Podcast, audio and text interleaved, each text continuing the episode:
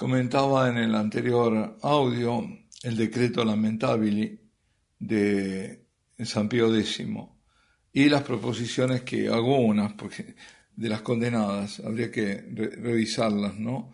Que algunas ya pasan como lo más normal. Y una de ellas era la resurrección del Salvador, no es propiamente un hecho histórico, sino de orden meramente sobrenatural, ni demostrado ni demostrable, que la conciencia cristiana fue poco a poco derivando a partir de otros hechos. Esto es la proposición de estos modernistas condenada por el Papa, por el magisterio de la Iglesia. Ahora, la diferencia es que ahora son más contundentes que hace 100 años, ¿eh? en negar la resurrección como un hecho histórico. Creo que lo que he comentado, hablan como meta histórico, no sé qué quieren decir con eso, cuando es un hecho absolutamente histórico que el Señor resucitó. Bueno, y otras dos más para, para muestra, ¿no? La número 58, proposición condenada, la verdad no es más inmutable que el hombre mismo, ya que con él, por él y en él evoluciona. ¿eh? Toma, no hay verdad inmutable entonces, la verdad cambia. Y, y la otra, también condenada, número 59, Cristo no enseñó un determinado cuerpo de doctrina, aplicable en todo tiempo y a todos los hombres, sino que más bien inició un movimiento religioso adaptado o adaptable a los diversos tiempos y lugares. Sí, eso es lo que quieren ellos. Es decir, desvirtuar totalmente la verdadera religión, a Cristo y todo. Es, evidentemente todo esto que estoy diciendo, es el relativismo, ¿no? que ahora es, impera, y en la que se llama la evolución del dogma, esa otra gran patraña, ¿no? Ahora, entonces, ¿qué es el modernismo? Bueno, vamos a ver. Como decía, San Pío X lo, llama la síntesis o el compendio de todas las herejías. ¿Dónde se encuentra de todo? Porque uno va a encontrar ahí lo que ya dijeron los arrianistas, los nestorianos, los gnósticos, ahí tenemos la filosofía naturalista, el inmanentismo, es decir, no hay trascendencia, el racionalismo, que se manifiesta en la devaluación de los sacramentos, hasta la desacralización, en la negación de toda sobrenaturalidad. Por tanto, se niegan los milagros, se niega la resurrección de Cristo, se niega la divinidad de Cristo. Entonces me, dice, me van a decir, ¿y qué queda? Y claro, no queda nada, el nombre, pero un nombre falseado. De, católico ni de cristiano tiene nada. Se niega la virginidad perpetua de María, por ejemplo. Y si a veces no lo dicen con todas las letras, lo ponen de tal modo que la deducción resulta, digamos, inmediata. Entonces, ¿qué pasa? Que lleva a negar la autenticidad, la fidelidad de los evangelios y los dogmas. ¿Recuerdan aquel eh, general de una orden que dijo que en la época de Cristo no había, no había grabadores? bueno, ahí lo tenemos. Eh, también el modernismo es el indiferentismo religioso. Una religión vale la otra, todos son caminos de salvación, todos son equivalentes, eh, todos se pueden salvar de distintos modos, no hace falta salvarse por la religión católica ni por Cristo. ¿Nos damos cuenta de la barbaridad de la traición al Señor y a la verdad que es esto? Y niegan, por supuesto, también el primado del Papa, eh, están a favor de la sinodalidad ¿eh? Eh, y, de una democracia dentro de la iglesia, lo estamos viendo ahora, este camino sinodal de los alemanes. Es decir, el modernismo, para decirlo en forma contundente y llana, es la negación de la Iglesia Católica Apostólica como la única y verdadera Iglesia de Cristo. Es la equiparación también del sacerdocio ministerial con el bautismal, a eso van, ¿no? Eh, es decir, ya todo, todo va a, disminuir la figura del sacerdote para disminuir, eh, obviamente, la Eucaristía. Es que no hay, no hay, para ellos no hay misterio, por ejemplo. Eh, el, examen interpretativo de las escrituras, es decir, retrasan el magisterio. Es como los protestantes, ¿no? Cada uno tiene su, su magisterio, cada uno es. así que hay un montón de herejías de por medio. Todo lo que, lo de Lutero y más está metido en todo esto. Entonces, ¿qué pasó? Que estas corrientes modernistas y neomodernistas se infiltraron en el concilio. Y lo que ayer estaba condenado de pronto se vio casi, digamos, como doctrina, o se lo quiso interpretar como una doctrina oficial. El concilio había empezado de una manera, terminó de otra. ¿Por qué? Porque hubo una gran influencia de la Nouvelle Théologie, que arremetía contra la escolástica. Y los exponentes principales eran Yves Congar, el, dominico, Danielou, Chenu, Tellier de Chardin, famoso, y también estaba Henri de Lubac, ¿no? Bueno, en otro plano diría yo. Pero estos son algunos de los nombres, veo muchos más, ¿no? Karl Rahner, no se puede uno olvidar porque la influencia de Karl Rahner ha sido enorme de, este jesuita. Es decir, sobre todo eran eh, alemanes y, franceses. Y uno de los testigos de estos acontecimientos, Ralph Wilgen, en su libro El Rin desemboca en el Tíber, Historia del Concilio Vaticano II, demostró, demuestra con documentos, cómo la influencia protestantizante llega a Roma desde los países bañados por el Rin, es decir, Alemania, Austria, eh, Suiza, Francia, Holanda. Y de la vecina, bueno, Austria no tanto, pero, pero la influencia de Alemania, ¿no? Eh, y, Suiza, Francia, Holanda, también la vecina Bélgica también. Eh, dice el padre Wilgen, los cardenales y teólogos de estos seis países consiguieron ejercer un influjo predominante sobre el concilio Vaticano II. Y por eso digo que a estos teólogos franceses sobre todo se sumaban, bueno, Karl Rahner y Silbeck, y todos venían a barrer con la teología anterior, Karl Rahner se dice tomista incluso, pero mete a Hegel, es decir, eh, la dialéctica, y de hecho ha tenido una gran influencia, por eso está todo este tema de, el dogma, la evolución del dogma, eh, como que todo, toda evolución, esa verdad que es mutable en el fondo. Y se abrió una brecha que ha tenido serias consecuencias, pero que también hubo eh, contención de parte de...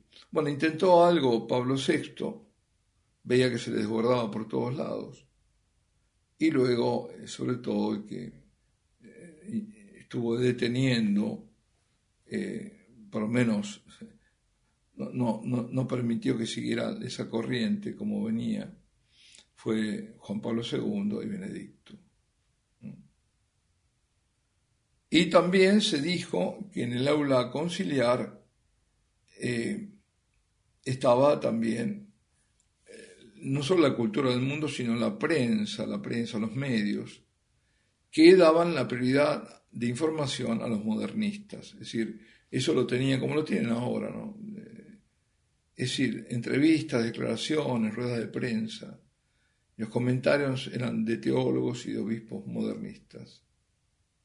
Y estos medios lo fomentaban. Y consiguieron que la difusión del concilio tuviera esa impronta. Por eso Benedicto habló de un concilio de los medios, diciendo que no era el real, pero que se impuso y que dictó los acontecimientos que se siguieron. Bueno, él tiene mucha más autoridad de la que yo puedo tener, obviamente, ¿no? Pero me parece que, que también lo dejaron imponer, ¿no? No hubo en todo caso la resistencia que debería haber habido. Había toda una corriente, ¿no? porque aunque se acusa de esta debacle, la influencia de los medios, hubo documentos de influencia modernista. Por eso, eh, algunos dicen ¿no? que la constitución Gaudium et Spes es, era la reconciliación total de la iglesia con el mundo, con el mundo moderno. Es decir, en cierta medida estaba renunciando la iglesia al, anuncio del Evangelio y estaba rompiendo con el magisterio apostólico. No hay duda que los padres conciliares no, a mí no, digo, no me cabe duda, eh, no, no eran eso lo que querían. Pero no es menos cierto que hubo ambigüedades en el texto que se prestaban a interpretaciones también, eh, que después cada uno le da la interpretación que quiere. Cuando un texto es ambiguo, y, a veces, y, generalmente es ambiguo porque quieren que sea ambiguo, para, y eso lo dijo Schilbeck, dice, decimos a propósito, ciertos textos le pusimos así porque sabíamos cómo debemos interpretar nosotros. Así que, bueno, Juan Pablo II y Benedicto XVI intentaron frenar esa corriente destructora y en gran parte lo lograron. Bueno, vamos aquí a detenernos. Alabado sea Jesucristo. Cada vez eh, queda más evidente que aquellos que decían que el secreto de Fátima no fue dicho en su totalidad, eh, es así. Eh, tenían razón. Porque cuando vemos todo lo que fue aconteciendo, todo lo que ocurrió en los años del concilio, del posconcilio y demás, es de pensar que la Virgen, que todo esto ya lo sabía, en Fátima había pedido que se diera a conocer la tercera parte del secreto en 1960. Y según eh, distintas fuentes, el Papa Juan XXIII consideró que podía ser producto de la imaginación de Solucía, que no correspondía, que él no era ese el Papa al que se refería, y decide no difundirlo, lo dejándolo para el futuro, que algún otro papa lo hiciera. Y, y quizás también ese fue el motivo por el cual, al no darse a conocer, la Santísima Virgen vuelve a aparecerse en Garabandal, y justo lo hace, y no es coincidencia, en los años del concilio. El concilio fue entre el 62 y el 65, la Virgen aparece un, año antes, entre el 61 y el 65. Y de ella justamente ese, ese tremendo segundo mensaje, que hay que recordarlo, en que dice, como no se ha cumplido ni dado a conocer mi mensaje, hay algunos que piensan que no se refiere al primero, sino al secreto de Fátima, que debía ser dado a conocer en el 60. Pero como fuera, dice, vengo a deciros que este es el último. Antes la copa se estaba llenando, ahora está rebosando. Muchos cardenales, obispos y sacerdotes van por el camino de la perdición y con ellos van muchas más almas. A la Eucaristía cada vez se le da menos importancia. Debéis evitar la ira de Dios sobre vosotros con vuestros esfuerzos si le pedís perdón con corazones sinceros, Él os perdonará. Yo, vuestra madre, por mediación, y ahí dice por intercesión, bueno, quiso decir seguramente por mediación del ángel San Miguel, os quiero decir que os enmendéis. Ya estáis en los últimos avisos. Os quiero mucho y no quiero vuestra condenación. Pedidnos sinceramente y nosotros os lo daremos. Debéis sacrificaros más pensad en la pasión de Jesús. Ese fue el, segundo mensaje. Ahora, quien leyó el, secreto dice que justamente se refiere a eso. Ese mensaje a la parte del secreto que quedó oculto en los miles. Y está hablando de la propia iglesia. De la iglesia, de los errores tremendos de la iglesia. Y eso se complementa, luego lo complementa, mejor dicho, quita en los años 70. ¿Eh? Entonces cuando los hombres callan, el cielo habla. Y hablarán hasta las piedras. En la dice, eh, cardenales contra cardenales, obispos contra obispos. Es decir, dice, el demonio se infiltrará de tal modo dentro de la iglesia que se verán cardenales contra cardenales, obispos contra obispos. Y los eh, sacerdotes que me veneren serán burlados por sus otros hermanos sacerdotes.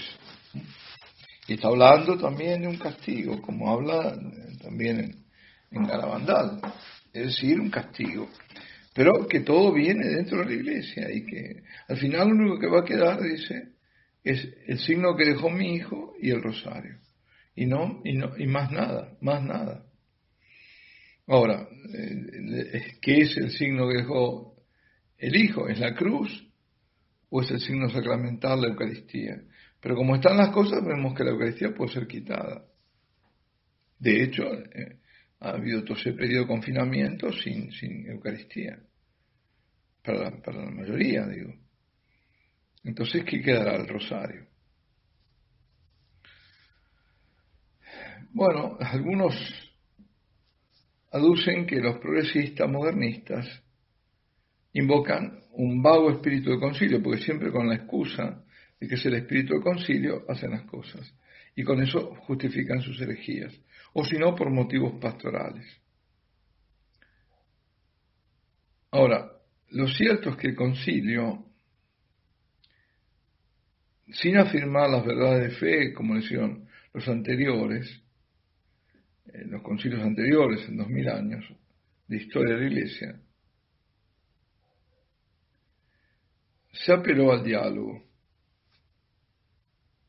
Y se utilizó a veces un lenguaje ambiguo en los documentos. Con lo cual, así se le abrió el camino a los modernistas y a sus herejías.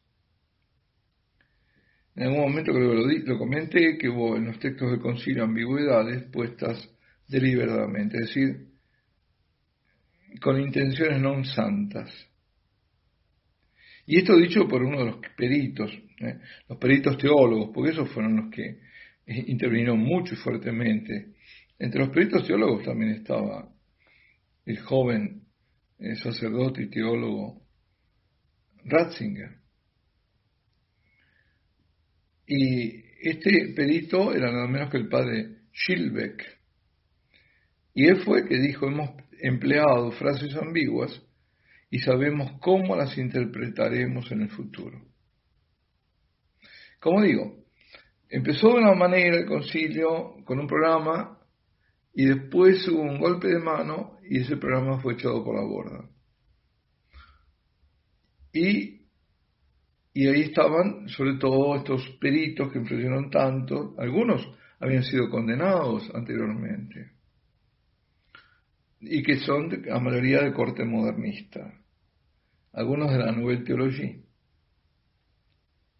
Y este Skilbe, que fue llamado después al orden repetidas veces por Roma por sus tesis, tesis heréticas sobre la virginidad de María, también sobre la resurrección del Señor y otras muchas más, toda una colección.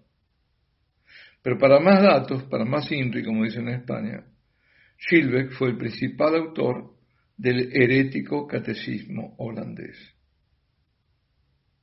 Y también estaba en el equipo de expertos Hans King, el famoso Hans King.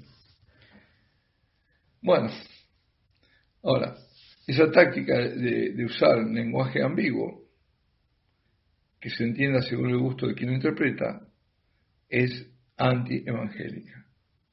El Señor se dijo, el Señor dice que tu hablar sea sí, sí, no, no, que el resto viene de Satanás, del maligno, dice. Por eso, no solo la táctica va contra el Evangelio, sino que sobre todo es, algo que es malicioso, con el deseo de, engañar, ¿no? Por otra parte, en ninguna parte de los Evangelios, Nuevo Testamento, se habla de dialogar con el mundo, sino de convertir al mundo, anunciando el Evangelio. ¿Qué dice el Señor? Ido, vayan por el mundo y prediquen el Evangelio a toda criatura. El que crea y será bautizado será salvo, pero el que no crea será condenado. Contundente, ¿no? ¿Mm? Ahora, ¿quién se atreve hoy a decir esto? ¿Mm? ¿Quién? ¿Dónde se escucha esto? ¿No se dice acaso que no hay que hacer proselitismo y que hay que respetar las demás creencias? Es que uno no deja de respetarlas, pero sí de afirmar la verdad de la propia fe. Pero arguyen que no hay que imponer nada a nadie. Ahora yo me pregunto, ¿y quién impone? Anunciar no es imponer. El Señor no, no dijo que impongamos nada, sino que anunciemos, lo dice claramente. Vayan por todo el mundo y prediquen el Evangelio a toda criatura.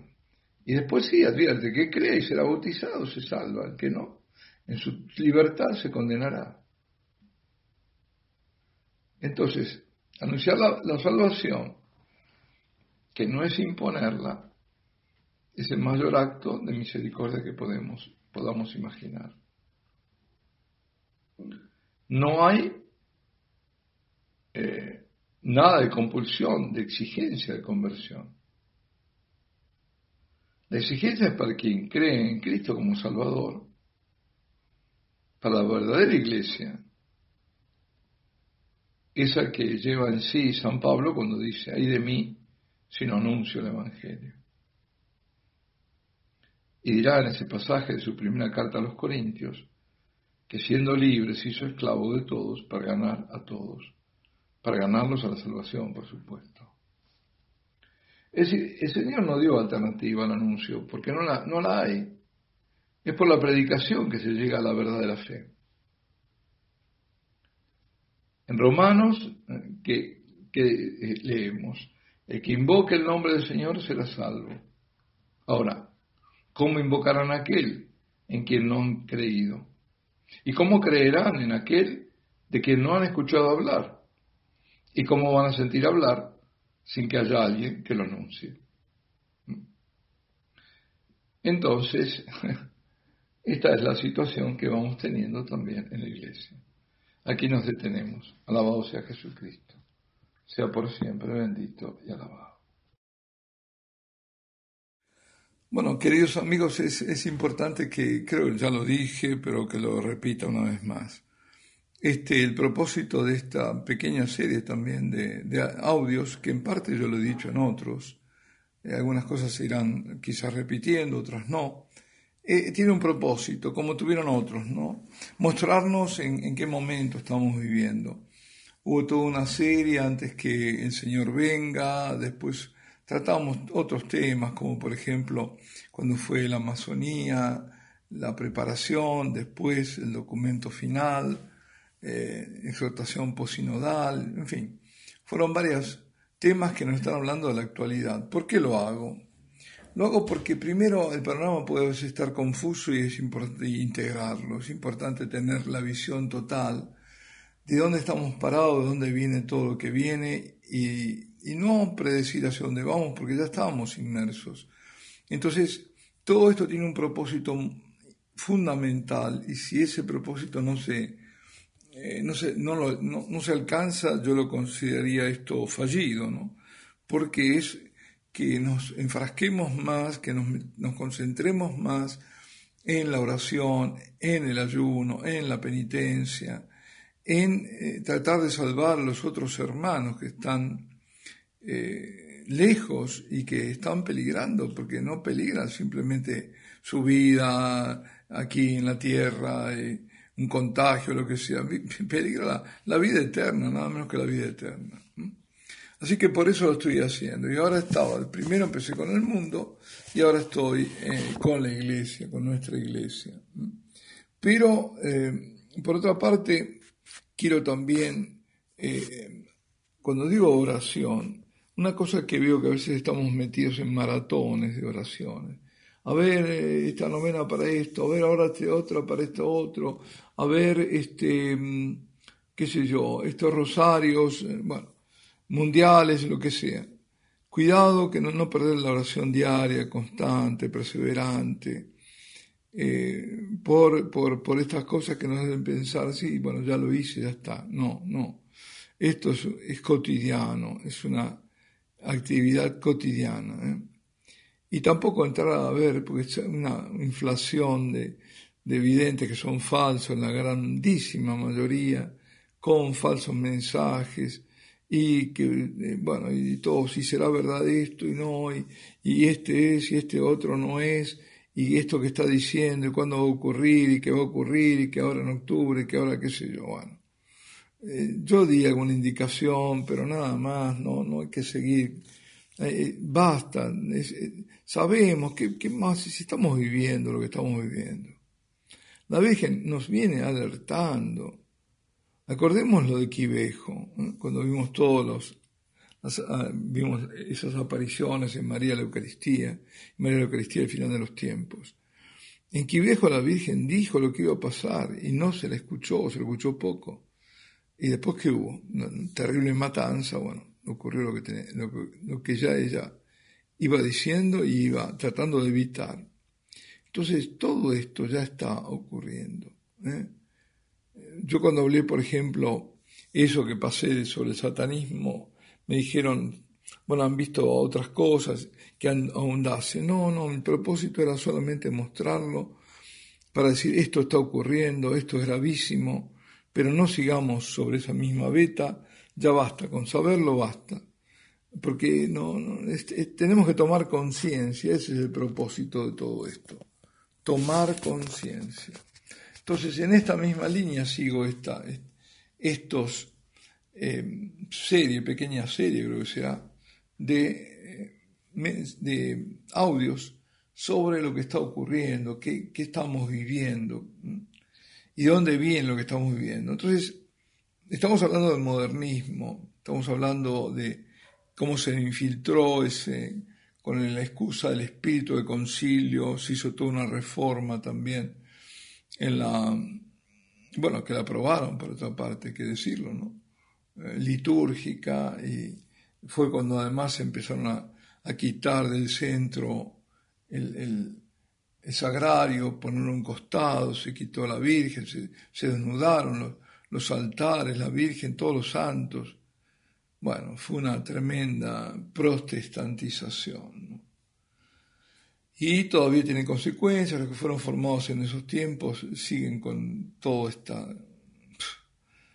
estos errores metidos ¿no? que los han volcado a los demás. Y también hubo gestos, hubo iniciativas equívocas, incluso eh, el encuentro, por ejemplo, de Asís del 1986 con todas las religiones, de un papa tan grande que tanto le debemos, como Juan Pablo II, del cual no se puede dudar la, su santidad, eh, pues eso no, no fue acertado, no lo digo yo, lo dice el tiempo. Le hemos visto cómo se han aferrado de eso los progresistas para algo que seguramente fue hecho con muy buena intención, ese encuentro de todas las religiones, pero también hay que decir que en, ese encuentro hubo animistas con sus ritos en las iglesias de Asís, seguramente, seguramente no sabido por el, Papa, hasta hubo un Buda sobre un sagrario. Eh, si bien no podemos dudar de la buena intención, fue un error, fue un error. Incluso me hacían notar que la propia Virgen, en los eh, mensajes del Padre Gobi, contemporáneo en ese momento, la Virgen que dice el Padre Gobi, en sus locuciones que ese es su papa, como también lo ha dicho en Medjugorje, él dice que eso no está bien. Ahí la Virgen dijo, no, no, esto no. Se opone, es decir, no, no, no. Fue un grave error. Que, que algunos cardenales, como el cardenal famoso, cardenal Giacomo Biffi, eh, que fue arzobispo de Bolonia, y también el mismo Ratzinger, eh, no estuvieron de acuerdo. Lástima que después, pasando los años, 25 años más tarde, ya como papa, permitiese el Papa Benedicto, y lo digo con todo el respeto y el amor por el Papa y, toda la sumisión, ¿no? Eh, se permitiese reeditar Asís, aunque fue con atenuantes. Pero, claro, e, eso es, eh, desvía, es decir, hace pensar que, que está bien porque ¿a qué lleva? Al indiferentismo religioso. Aunque no se quiera, aunque no sea el propósito, el mensaje es que todas las religiones son, pueden ser primero religiones de paz, lo cual no lo son, y segundo caminos, caminos para la paz. El único príncipe de la paz es Jesucristo. Entonces, eh, claro, seguramente hubo grandes presiones internas, las hubo, no hay duda, ¿no? tan, tan grandes han sido que las, lo obligaron después a renunciar, ¿no? Pero bueno. Entonces, eh, aquellos gestos de acercamiento, esas iniciativas, por buenas que fueran las intenciones, han llevado a la confusión de los fieles, a ese indiferentismo religioso, repito, a pensar que todas las religiones son buenas y que en todas hay algo de verdad. ¿eh? Eh, así que estamos, claro, cada vez si vamos deslizándose por, por, este, por este camino, es un camino que está en pendiente hacia abajo. Y al final lo mismo da una religión que otra. Al, final cada una tiene su verdad, entonces cada, al final nadie la tiene por completo. ¿eh? Y si nadie la tiene por completo, no hay una verdad, y se llega al sincretismo, a meter todas juntas, como decía la Virgen, se quejaba ¿no? de ese amasijo de religiones, decía, entre Fontana y Bruno, Cornacchiola. Y entonces se niega a Cristo como verdad absoluta. Es decir, no estoy diciendo, digo, ¿a dónde lleva un camino así? Las consecuencias. Y, y, se, niega la, la revelación que el único Salvador es Jesucristo. Y sí, es cierto, el concilio, por eso decía, hay cosas que dijo, por ejemplo, eh, que en otras culturas, en otras religiones, están las semillas del verbo. Eh, pues esa fue una frase acuñada por un padre de la iglesia, por San Justino. Y esta es repetida en Lumen Gentium, en Argentes, en Gaudium et Spes y en Nostra Etate. Eh, pero claro, la idea es que todo donde hay verdad conduce a Cristo. Esa es la idea. Pero eh, que la mayoría entendía era la de utilizar todo lo bueno, lo verdadero, que pudiera haber en otras religiones, para encauzarlo en, en una acción misionera. Sin embargo, todo se, ha ido desvirtuando, dando vuelta, al punto de llegar a un sincretismo, un indiferentismo religioso, y al decir que entonces no tiene sentido hacer ninguna evangelización.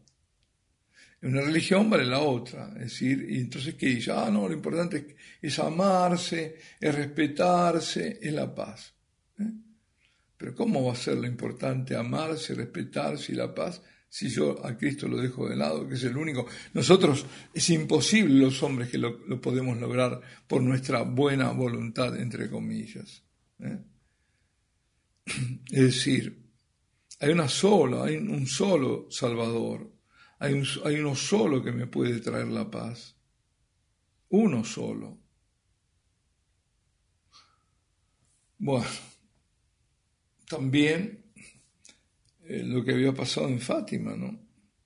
Fue el 5 de mayo del 2004, donde, con la anuencia de las autoridades, en nada menos que la capeliña que se la llama ahí el altar del mundo, ¿eh? hubo hinduistas que hicieron su ritual y que ellos tomando a María como una diosa. Y claro, cuando después se lo llamó al orden desde Roma, que adujeron, que era el espíritu de Asís, seguían el espíritu de Asís. Entonces, vemos cómo se van introduciendo estos errores y cómo se fueron en el cuerpo de la iglesia. Pese a grandes papas, a grandes... pero que no pudieron luchar contra todo una marea que era gigantesca. Eh, lo que pasa es que el Santo Padre Juan Pablo II tenía un peso muy grande entonces, aunque tenía batallas mediáticas, no podían contra él. La gente lo, quería y, lo seguía. pero una personalidad más introvertida, como la de Benedicto, además el Papa Juan Pablo II tenía a Ratzinger y Papa Ratzinger no tenía nadie. Entonces, todo eso se fue se, se iba gestando, viene de, ya estamos viendo, de, de Pío IX, de la época de, decir, más de 100 años, ¿eh? más de 100 años, donde hace eclosión. Hace eclosión en los años 60 y se va extendiendo a través del tiempo hasta llegar a nuestro día. Por eso eh, vemos en los documentos del concilio, el Papa Pablo VI tuvo que intervenir. Una vez que se había redactado la Lumen Gentium, esto para darnos ideas, ¿no? Y lo hizo mediante una nota explicativa previa, que aludía al, capítulo 3. ¿eh? ¿Por qué? ¿Qué pasó en el capítulo 3? Había un texto ambiguo y donde se pretendía relativizar el dogma de la infalibilidad, que había proclamado infalibilidad papal, bajo ciertas condiciones, claro. No siempre es infalible el Papa ni impecable, absolutamente no. Pero ciertas condiciones, digamos, cuando proclama una verdad de fe, ¿eh? desde ex cátedra solemnemente, es, es en ese caso infalible. Pues esto eh, lo estaban mirando y esto ha sido proclamado, este dogma, por el Vaticano I, el Concilio Vaticano I. Y ese texto también tiene una eclesiología, es decir, un concepto de iglesia protestante, lo cual estaba disminuyendo la autoridad del Papa, en vistas a que una sinodalidad, ¿os suena? Es decir, colegialidad, en la que el Papa es igual a los demás obispos. Un cierto primus inter pares, pero de honorífico, pero no el que, lo que dice el Papa ahí, ahí terminó, ¿no es cierto? El Papa está por encima del concilio, por ejemplo. Eh, estuvo el concilio de Constanza, además que decían al revés, eh, cuando hubo el, tema de, tres papas al mismo tiempo, este, fue el concilio el que dijo que la, autoridad mayor en la iglesia era el concilio. Pues eso fue desechado, eso, eso es, es herético. No hay nadie por encima del Papa. Bien. Pero el Papa, no hay nadie por encima de Cristo. El Papa no puede estar encima de Cristo, ¿no? Si el Papa dice algo que va en contra de lo que Cristo dijo, entonces se convierte en antipapa. Por supuesto, ha habido antipapas, y más de uno en toda la historia. Entonces, estamos viendo cómo, lo que quiero decir es, volviendo al tema de la nota explicativa, cómo tuvo que, reaccionar eh, en un documento del concilio, ¿eh? para decir, bueno, atención, lo que decíamos antes, son susceptibles de eh, revisión. Alabado sea Jesucristo, sea por siempre bendito.